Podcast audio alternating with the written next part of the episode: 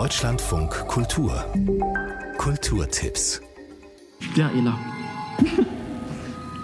Ich freue mich.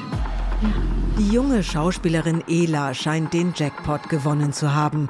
Sie spielt die Hauptrolle in der neuen Lulu-Inszenierung des berühmten Regisseurs Franz Kramer. So beginnt der Kinofilm Lady Bitch. Lauf mal wirklich gegen die Wand. Versuch mal, ja? Aber tu dir nicht in echt weh, ne? nur dass man das denkt. Doch die Proben entwickeln sich zum Spießrutenlauf. Elas Grenzen werden ständig überschritten. Ja, sehr gut. Jetzt, wo wir so drin sind, kannst du aus Spaß das T-Shirt einfach mal ausziehen? Zieh, zieh, mal ruhig aus, kurz. Geschrieben und inszeniert wurde der Film von Paula Knüppling und Marina Prados, die selbst Machtmissbrauch im Theater erfahren haben. Ich glaube, wir haben auch in dem Film versucht, das darzustellen, dass es eben auch so wichtig ist, was machen die Menschen drumherum in diesem Raum. Wer hat angerufen, ne? Wie, was willst du machen? Was willst du? Hey, lass es! Lady Bitch mit Celine Meral und Christoph Gavenda in den Hauptrollen. Jetzt im Kino. Piqué, flat. 87 Tänzer und Tänzerinnen sind in der Schlussrunde für den renommierten Prix de Lausanne.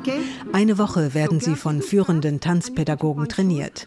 Es herrscht eine konzentrierte Arbeitsatmosphäre. Arte begleitet den Wettbewerb. Let's go. Take a chance, go. Beautiful. Am Ende tanzen 20 Auserwählte um das begehrte Stipendium, holen noch einmal alles aus sich heraus. Arte zeigt den Wettkampf der Nachwuchstalente im internationalen Tanz. Die Filmreihe Prix de Lausanne 2023 ist in der Mediathek zu sehen. Die Malerin und Performancekünstlerin Cornelia Schleime gehört zu den wichtigsten zeitgenössischen Künstlerinnen. Zu ihrem 70. Geburtstag sind in Dresden gleich zwei Ausstellungen mit ihren Werken zu sehen. Schleimes großformatigen Bilder verbinden grafische, hyperrealistische Porträts mit surrealistischen Elementen. Fließend geht es vom Mensch zum Tier. Cornelia Schleime. Meine Persönlichkeit ist ein sehr impulsiver Mensch und ich will auch nicht mir die Bilder selber erklären. Wenn ich mir ein Bild gut selber erklären kann, interessiert es mich eigentlich schon gar nicht mehr. Die Malerin erhielt in der DDR Berufsverbot. Bei ihrer Ausweisung 1984 konnte sie ihr Frühwerk nicht mitnehmen.